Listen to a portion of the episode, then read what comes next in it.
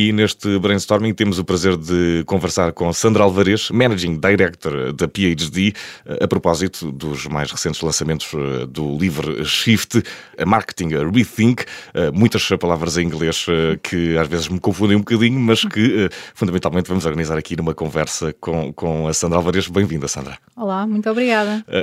Hoje, pela mão de Shift, vamos viajar uma espécie de viagem por páginas e também durante um programa de rádio para falar de marketing do futuro e, e por isso vamos, antes do futuro, começar pelo princípio, não é? Tudo mudou, o mundo muda, a tecnologia também, a inovação, a pandemia acelerou muitos processos e, consequentemente, o consumo mudou muito nos últimos dois anos. Assistimos a uma mudança ah, talvez nunca antes vista, ah, pelo menos falarmos de um período, de um período tão, tão curto tempo, por isso a Shift Marketing Rethink é, é uma espécie de resposta a esta mudança. Sim. Sinto perto bem. Sim, sem dúvida. Na realidade, este livro, que é já o décimo livro da PHD, uhum. a PHD tem um bocadinho no ADN criar esta, criar conhecimento e, portanto, X em X tempo vamos lançando livros daquilo, temas que nós achamos que são relevantes, já, já falamos da inteligência artificial, da fusão dos humanos com a tecnologia e agora, e entre muitos outros, gaming, sei lá, vários, e agora realmente estamos a falar aqui do shift, que é repensar o marketing e pensar não só o que é que aconteceu, que evolução é que existiu nestes últimos 15 anos e o que é que esperamos que venha a acontecer para o futuro, sendo que a previsão é sempre muito, muito difícil e cada vez e mais. qual é o span temporal? Temos noção mais ou menos até quando é possível aqui, prever? Aqui estamos a falar, andamos aqui exemplos até 2030. Hum. No entanto, cada vez, mais, cada vez mais é mais difícil prever. Porque nós uhum. antigamente. A previsão é essa. Também. Porque nós antigamente suportávamos um bocadinho naquilo que testávamos, funcionava, então voltávamos a aplicar. E hoje em dia, com as mudanças tão rápidas, começa a ser cada vez mais difícil, porque às vezes o que funcionou, o contexto mudou tão rapidamente que já não funciona a seguir. E é, possível, é impossível abarcar tudo à medida, à medida que o tempo vai passando e as coisas vão mudando muito rápido, porque mudam sem se informar. É esses pontos de contacto que, que, vão, que vão ser o marketing do futuro, muito provavelmente, que pontos de contacto podem ser esses? Os pontos de contacto acaba, acabam por ser eh, variados e qual, qualquer, qual, quase qualquer objeto pode ser um, um, ponto de contacto no futuro, não é? Mas o livro também explora um bocadinho essa, essa, parte, mas faz logo no início uma análise que eu, que eu considero engraçada, que é pensar, nós, nós, nós avaliamos aqui o, o, o período da, do grande desenvolvimento entre 2007 e 2022, portanto, os últimos 15 anos. Mas o livro explica o que, é que aconteceu até essa data, porque até essa data também já tinham acontecido algumas coisas, uhum. não aconteceu tudo neste período. Não é? Coisas já e qual é a grande diferença? O que é o fator disruptivo? É a tecnologia? É a tecnologia. É, o livro, exatamente, o que, ele, o que ele fala, essencialmente, são cinco capítulos que se dividem uhum. em vários temas. Este livro é bastante diversificado, digamos assim, porque fala de, de, vários temas diferentes, mas no primeiro capítulo fala exatamente sobre isso. Portanto, o que é que, o que, é que já existia, quais é que foram os, os, catalisadores e o que é que vai acontecer. E os grandes, os, o que já existia, sei lá, a internet, as redes, havia coisas que já existiam, efetivamente, não estavam, eram tão desenvolvidas. Uhum. O e-commerce já existia desde 1990. Nós é que agora só nos lembramos do e-commerce mais recentemente. Mas o livro explica quais é que foram os três grandes catalisadores e são efetivamente desenvolvimentos tecnológicos, portanto, o desenvolvimento das redes, que são muito mais rápidas, o desenvolvimento dos computadores, com os shifts muito mais orientados para a performance e para a poupança, para a poupança de energia, o desenvolvimento dos próprios ecrãs. Estar é? ligado sempre o mais, máximo tempo possível, é isso também quer indicar. Um bocadinho. E, portanto, estes catalisadores acabaram por fazer com que se fossem desenvolvidos os smartphones, os tablets, eh, as, as connected TVs, portanto, e tudo isto é, a, preço, a um preço muito mais acessível, que fizeram com que uma série de outras áreas que já existiam, como seja, por exemplo, a internet, o e-commerce, eh, toda a recolha de data, o streaming, que se desenvolvessem muitíssimo nestas, nestes últimos 15 anos. O livro explica um bocadinho esta evolução, como é que funcionou e o que é que aconteceu efetivamente. Portanto, e, e, e que efetivamente eh, estes desenvolvimentos aconteceram porque já uhum. existiam a partir de eventos que já se tinham, que já se tinham dado antes. E, e o passado do marketing, tudo o passado informa o presente e o futuro também, mas algumas coisas e práticas que tenham caído completamente em desuso e que tivessem sido eh, muito pioneiras em certa altura, alguma coisa dessa descrição? Há esse contexto histórico também? Há, há um contexto aqui engraçado, que até por acaso é, é, o, é o segundo capítulo, que fala na, naquilo que era a relação tradicional entre uma agência, porque nós na realidade, uhum. na PhD, somos uma agência de uhum. meios, não é? Pertencemos ao grupo Omnicom, somos uma agência de meios. E então este livro fala neste segundo capítulo naquilo que era tradicionalmente a relação entre as agências de meios e as marcas e como é que, o, que é que, o que é que mudou e como é que nós nos podemos posicionar de variedíssimas formas também no futuro, porque até falamos aqui num bocadinho numa crise, uma meia-idade entre esta, entre esta relação entre as agências entre as agências e as marcas e que nós, nós como agências temos obviamente que encontrar formas de nos reposicionarmos dar um exemplo, por exemplo, um, isto tem ciclos, mas, por exemplo, o facto das marcas começarem a fazer determinadas coisas in-house, uhum. é? terem, por exemplo, equipas que fazem mídia in-house. E, e tem a própria, por exemplo, aqui podemos eh, criar um cenário mais eh, para que se entenda melhor, uma equipa de vídeo alocada a uma própria marca para fazer as próprias, eh, por exemplo, ter os meios próprios de produção. Exa é exatamente, por exemplo, exatamente, por exemplo, os meios próprios, criar conteúdo dentro da própria marca em vez de recorrer a uma agência. Isto não significa que as agências são desnecessárias, significa que as agências têm que se reposicionar e perceber que nível de que serviços é que podem prestar quando, quando a realidade, por exemplo, é essa. Sendo que nós sabemos que isto acontece por picos. Às vezes acontece, depois, depois a seguir deixa, deixa de acontecer e volta-se outra vez a dar mais enfoque ao serviço mais tradicional da, da agência, tradicional no sentido da, da consultoria, ou seja, dos serviços estarem, estarem na, os serviços estarem na agência e, e serem prestados a, às marcas. Mas, por exemplo, como eu dizia, isso, isso, mudou, o que, é que a agência tem que pensar? Como é que se vai posicionar uhum. a, a, partir daqui? Que tipo de serviços é que vai, é que vai prestar que continue a fazer sentido haver esta esta, esta relação. E o livro dá, dá exatamente esses, esses exemplos. E uh, muita inovação há de ser precisa no meio de tudo isto. E, e, e, antes de entrarmos neste capítulo, há sempre uma pergunta de charneira que costumamos fazer aqui nestas entrevistas, que é, uh, haverá uma distinção entre criatividade e inovação? Há quem já tenha dito que são uma mesma coisa, mas há quem já tenha separado uma coisa da outra. Há aqui uma separação? A criatividade e a inovação são coisas diferentes? Eu acho que elas, eu acho que elas são coisas diferentes, mas que se complementam, uhum. não é? Muitas vezes a criatividade é muito importante para que se faça a mesma coisa, de uma, inovação é fazer a mesma coisa de uma forma, de uma forma diferente, não é? Portanto, e a criatividade é, é muitas vezes pode ser a base dessa, dessa inovação. São coisas diferentes, mas que se complementam, na minha, na minha opinião. E, e, o que é inovação eh, hoje, em junho de 2022? O que é que é o conceito? O que é que define eh, esta palavra nos dias de hoje? Porque muito se usa, não é? E muitas vezes há, há, pode cair no, na questão do lugar comum. Uh, não, não olhando aqui a lugares comuns, o que é inovação? Ou o que é que pode representar, por exemplo, nesta área do marketing? Eu acho que é exatamente isto que eu estava a dizer. É pensarmos em algo e fazê-lo de uma uhum. forma diferente. E requer sempre tecnologia. À partida, nos dias de hoje, quase tudo requer tecnologia. sim, sim. Não é?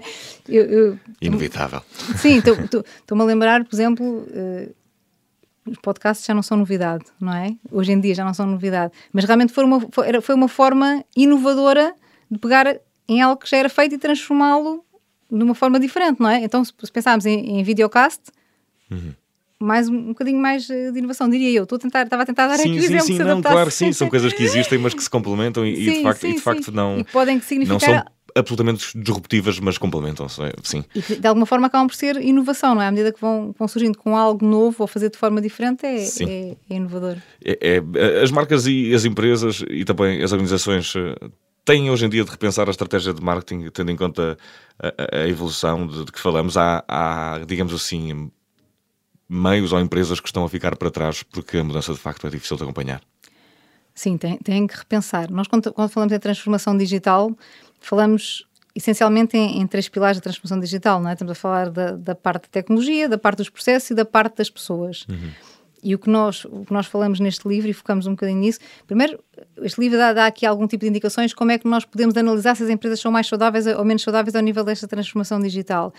E depois perceber em que áreas é que nos devemos focar? E aqui um bocadinho respondendo a essa pergunta, uhum. o, que nós, o que nós sentimos é que nestes últimos 15 anos foi dado um enorme enfoque à parte da tecnologia, também à parte dos processos, mas foi mais deixado para trás a parte das pessoas. Portanto, o que nós achamos é que é porque uhum. a tecnologia e os processos sozinhos, sem as pessoas, claro. apesar de haver muita inteligência artificial, não funcionam tão bem, não é? Portanto, Até porque há muitos cargos hoje em dia que requerem esse, esses, esse domínio uh, que muitas pessoas não têm e na qual se aposta pouco na formação das pessoas e depois são trabalhos que ficam por ocupar. Exatamente. E, e, à falta dele, uh, pelo menos aqui no Observador, sabemos uh, de algumas dificuldades em alguns campos mais ligados, sobretudo à tecnologia, web design. Exatamente. E portanto é, é preciso dar esse foco também na, na parte de formar as pessoas de lhes, dar, de lhes darmos esse, esse empowerment e essa formação para que as pessoas também estejam ao nível daquilo que foram os desenvolvimentos tecnológicos e, e, de processos, no sentido de serem mais rápidos, não é? mais fáceis. Portanto, as pessoas também têm que acompanhar. E, portanto, em relação à, à, à pergunta, se, se, se, as pessoas, se, as empresas têm que, têm, sim, tem que haver novas estratégias, mesmo eh, quando pensamos, nem, nem tem que ser só o marketing no marketing, nem, nem, tem que ser, nem tem que ser só focado no marketing, mas pensado na transformação digital no seu todo, porque a transformação digital não acontece só no marketing, acontece também no marketing e o marketing tem que se adaptar para acompanhar daquilo que são as tendências. Pensemos, por exemplo, sei lá, estou-me a lembrar, de, nas redes sociais estão sistematicamente e o marketing utiliza as redes sociais para comunicar, uhum. sistematicamente estão a sair novas funcionalidades nas várias redes sociais. Claro que o marketing tem, tem que estar a par do que é que está a acontecer, tem que ter pessoas que saibam utilizá-las uhum. e, e, e, por aí fora. E, e, o que é que é o marketing do futuro? É, é, um secador de cabelo, daqueles assim à moda de filme, a saber o que é que nós queremos e, a criar os anúncios perfeitos? Eh, vamos ser ultrapassados pela máquina no, no conhecimento de nós mesmos? Claramente, o marketing do futuro é muito baseado em dados, uhum. na parte de análise, da parte de data e de analytics. E nós sentimos isso, inclusive, quando pensamos nas funções do futuro, que também é um, que um, dos, um dos capítulos do livro, que cada vez mais nós precisamos de pessoas com perfis analíticos. E, e notamos isso. Há aqui, há aqui um, este livro tem vários estudos e tem, e tem um estudo que diz o que é que nós, o que é que fazíamos mais há 10 anos atrás nestas funções de marketing, comunicação e o que é que fazemos mais hoje em dia. E é engraçado ver que há 10 anos atrás fazíamos muito mais coisas relacionadas com o processo criativo, de criar produtos, cri criatividade mesmo, pura das agências uhum. de criatividade, e hoje em dia o que mais fazemos é reporting. que nos leva a Por trás da cortina do grande sonho, os bastidores do grande sonho. É? Exato, Sim. exato. E nós acreditamos que até 2000, 2030 se volta a inverter, mas para isso é, é necessária esta, esta realmente esta adaptação, não é? houve aqui muitos anos de adaptação das pessoas a, esta nova, a estas novas funções e estas novas formas de fazer marketing e passar um bocadinho para a inteligência artificial essas funções não, não, digo a parte de análise, mas, mas, mas, mas a parte de, dados, de é? reporting, é? exatamente, e voltarmos a ter, a dar mais importância à parte criativa. Agora, o marketing do futuro seguramente é muito baseado em, em, em dados, dados esses que nos dão um enorme conhecimento. Uhum. O marketing, nós precisamos de conhecer, obviamente, o consumidor, não é? A quem nos estamos a dirigir, a quem dirigimos as mensagens. E, portanto, claramente, quanto mais informação é criada, quanto mais informação nós conseguimos recolher e a sabemos tratar, uh, melhor, não é? Porque mais facilmente conseguimos dirigir uma campanha a um determinado público-alvo ou, ou, criar uma mensagem, uma mensagem mais apelativa uhum. uh, de acordo com aquilo que são os dados que nós vamos recolhendo, sabe, do perfil de navegação das pessoas, por exemplo. Tentando não dar exemplos muito técnicos. Sim, sim, mas uh, exemplos de navegação é sempre, ficamos curiosos. Sim, sim. Mas uh, olhando aqui para, para, para como será uh, que este shift propõe de alguma forma uma análise através da história, como, como, como já, já percebemos, do que já nos aconteceu em termos de marketing, para onde prevê para onde, para onde caminhamos. Há coisas que se repetem, há ciclos, há coisas cíclicas no marketing, ou a mudança é mesmo uma absoluta disrupção, não, não há voltares atrás? Mudança é uma constante, isto é um, é um completamente é clichê, um clichê mas claro. Mas pronto, agora apeteceu-me, é? agora apeteceu-me dizer, não gosto muito de utilizar, mas usar clichês, mas sim, apeteceu-me dizer. E no marketing, eu acho que se aplica, que se aplica constantemente. Nós estamos, nós estamos muito habituados a que sistematicamente as, as coisas mudem, não é? A forma como nós comunicamos mudem, mude a forma como o consumidor gosta de ser eh, abordado, não é? Para, para conseguirmos passar a mensagem, muda. E, portanto, o marketing está sempre a mudar, por isso é que nós temos muito uh, o hábito de dizer que é, muito, é, é sempre muito test and learn, não é? é e por por isso é difícil prever, por vezes, porque aquilo que funcionou no passado já não funciona hoje em dia e, portanto, está sempre a mudar, nós temos de estar sempre a testar, ver o que é que funciona e uh, tirar daí conclusões e aplicar de, se o contexto for se o contexto for exatamente o mesmo mas o digital veio permitir que todas toda esta estas análises e esta, estes dados sejam recolhidos e que nós consigamos tirar daí insights que uhum. depois apliquemos nas, na, nas campanhas seguintes por exemplo. E, e uh, falava a Sandra há pouco deste livro como, como uma, uma, uma também uma, um exercício de conhecimento, mas é também, de certa forma, uma, acaba por ser, ou ter essa ambição de ser uma ferramenta de trabalho, uh, na medida em que pode, de facto, ajudar as pessoas que trabalham no marketing a voltar um, a inovar, pensando nesta ideia, ou pelo menos lançando algumas ideias daquilo que pode ser o futuro. É também um espaço de discussão para, para que as pessoas que trabalham no meio possam uh, usar certas técnicas, algumas técnicas de pensamento, pelo menos. Não? Sim, sim, sim, sim técnicas de pensamento, técnicas de perceber às vezes até quando estamos a, fazer recrutamento, que todos fazemos, não é? Quais é que são as funções que vão existir no futuro, que é, é, engraçado, por exemplo, que, que aqui dá, há aqui algum, alguns exemplos de algumas funções do futuro e há uma que se chama uh, Game Commerce. Uhum. Então o quê? E também há outra que é Video Commerce.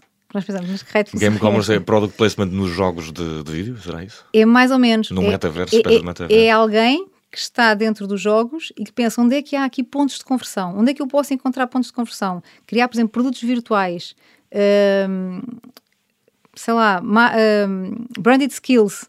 Uhum. É? Vamos, há aqui um jogador qualquer que vai ter um skill especial que vai ser patrocinado, vai por... ser patrocinado por uma marca qualquer uhum. e que é vendido dentro do jogo. Pontos de conversão dentro do jogo. E a mesma coisa em relação ao vídeo content. É alguém que está dentro de um, de um conteúdo de vídeo ou que está a criar um conteúdo de vídeo e que alguém vai identificar aqui né, ao, ao dizer-se esta frase, ou neste storytelling, há aqui um bom ponto para eu ativar aqui um botão qualquer de, de conversão. E, portanto, há, há este tipo de, de, funções, não é? Que à partida, se calhar, há uns e anos é só mesmo atrás... carregar no botão ou é uma metáfora? Às vezes pode, pode ser só mesmo carregar um botão, não é? Se nós estivermos sempre a, a, a, ver qualquer conteúdo no telemóvel, que hoje em dia é, é o que mais fazemos, eh, pode ser efetivamente carregar num botão e, e, e ligar logo a uma página, por exemplo, de e-commerce, de, um produto qualquer e, e, fazer essa conversão dessa forma. Portanto, pode ser literalmente. E uh, falávamos há bocadinho de, de, de, criatividade e de ideias, e, e sem isso tem, tem, não há qualquer coisa que não tenha sido talento também, não é? E, e, falamos muito hoje em dia de talento, também como a inovação. Inovação e talento são assim muitos, muito, muito, expressões muito utilizadas, mas e diz muito que deixamos escapar talento e que o talento vai todo por algum lado, mas pelo menos nesta área, no marketing, o que é ter talento? O que é um criativo? Alguém que tem muitas ideias, que não consegue parar quieto, tem problemas às vezes até em contê-las. Hoje em dia, e com todas estas mudanças e com, com, com, o peso que cada vez mais os dados têm, eu penso que, que um, um, bom criativo também tem que ter algum tipo de skills analíticos para que não estou a dizer que tem que produzir a informação, mas tem que uhum. pelo menos saber analisá-la para que nós consigamos dizer, olha, este tipo de consumidor, este alvo para quem nós queremos trabalhar, comporta-se desta maneira, vê estes meios. Quando está a utilizar determinado meio, comporta-se de determinada forma. Por exemplo, quando nós, quando nós fazemos um, uma coisa que é um bocadinho uh, assustadora, digamos, que é o retargeting, não é? ou, ou remarketing, uma pessoa tem contato com algum produto e a seguir, a partir daí é perseguida quase por esse produto, nós temos que perceber até que nível é que isso realmente impacta positivamente a intenção de compra? Estou a falar, por exemplo, nós, imagina, alguém vai, ao, vai ao site do Shift e carrega, no, vai ver o livro e depois a seguir é quase perseguido pelo anúncio do Shift até converter, até comprar. É? Nós já vamos fazer um bocadinho este tipo de, de comunicação, mas nós temos que perceber até, até quando, que tipo de criatividade é que funciona melhor, até quando, quantas vezes é que nós devemos mostrar sem ser aborrecido e, e, e que leve ao pensamento contrário, que é eu não e o que quero é que está mais. a acontecer com a atenção humana? Está muito reduzido hoje em dia. Está. Cada vez é mais difícil captar a atenção, especialmente por períodos de tempo muito longos. Uhum. E, portanto, quando eu há pouco dizia que um criativo não tem que produzir esta informação, mas tem que saber ler esta informação, porque, por exemplo, nós estamos a fazer uma, uma campanha que, é, que tem sucessivamente, por exemplo, um storytelling, que vão aparecer vários tipos de criatividade, nós temos que perceber quando é que é o momento para uhum. uh, apresentar, por exemplo, uma criatividade que já estamos a, a, pedir para, para comprar. E essa criatividade tem que ser atrativa e tem, tem que, ou seja, e, e, essa pessoa que trabalha, obviamente, a criatividade e tem uh, N uhum. ideias, não consegue parar de ter ideias, também tem que linkar com esta, ou seja, que juntar o seu pensamento com esta parte mais, mais analíticas, mais analítica. E são, e, e efetivamente, no, no ser humano, normalmente são pessoas completamente diferentes, não é? A pessoa que é mais criativa uhum. e a uhum. pessoa que é mais analítica, mas é um bocadinho esta junção que agora é, é pedida. E uh, antes de irmos ao nosso desafio e pedido só aqui um exercício muito curto de tempo, falávamos aqui de storytelling e falámos também há pouco de dados e por isso também de alguma, de alguma forma de algoritmos. É possível que o melhor história venha a ser contada por um computador que percebeu todos os mecanismos da melhor história ou a medição humana não vai ser substituída em algumas uh, áreas fundamentais? Eu acho que é perfeitamente possível. É? Sim. sim. Possível e provável. Porquê é que eu não estudei programação? Mas uh, vamos ao nosso desafio. Sandra, se tivesse que recomendar o livro Shift uh, Marketing Rethink, que é o subtítulo também, uh, a quem ainda não o leu, uh, qual seria o, o seu conselho? é possível dizer alguma coisa assim de contexto, de enquadramento, para que quem compra o livro vá já com uma espécie de, de luz? Sim, eu acho que claramente o livro nos dá gran grandes e boas dicas para aquilo que devemos fazer para que o nosso futuro seja um sucesso. Uhum. Portanto, nesta área, obviamente, dentro da, da área de marketing. Portanto, claramente Sim. Sandra, Sandra, Sandra uh, Álvares, Managing Director da, da PhD, a propósito deste uh, livro Shift, a Marketing Rethink. Muito obrigado por esta conversa. O futuro do marketing uh, continua a parar sobre nós aqui no Brainstorming. Tentamos sempre percebê-lo. Certo é que ele vai mudar, portanto, cá estaremos para a mudança. Obrigado, Exato. Sandra. Obrigada Até à eu. próxima. Obrigada.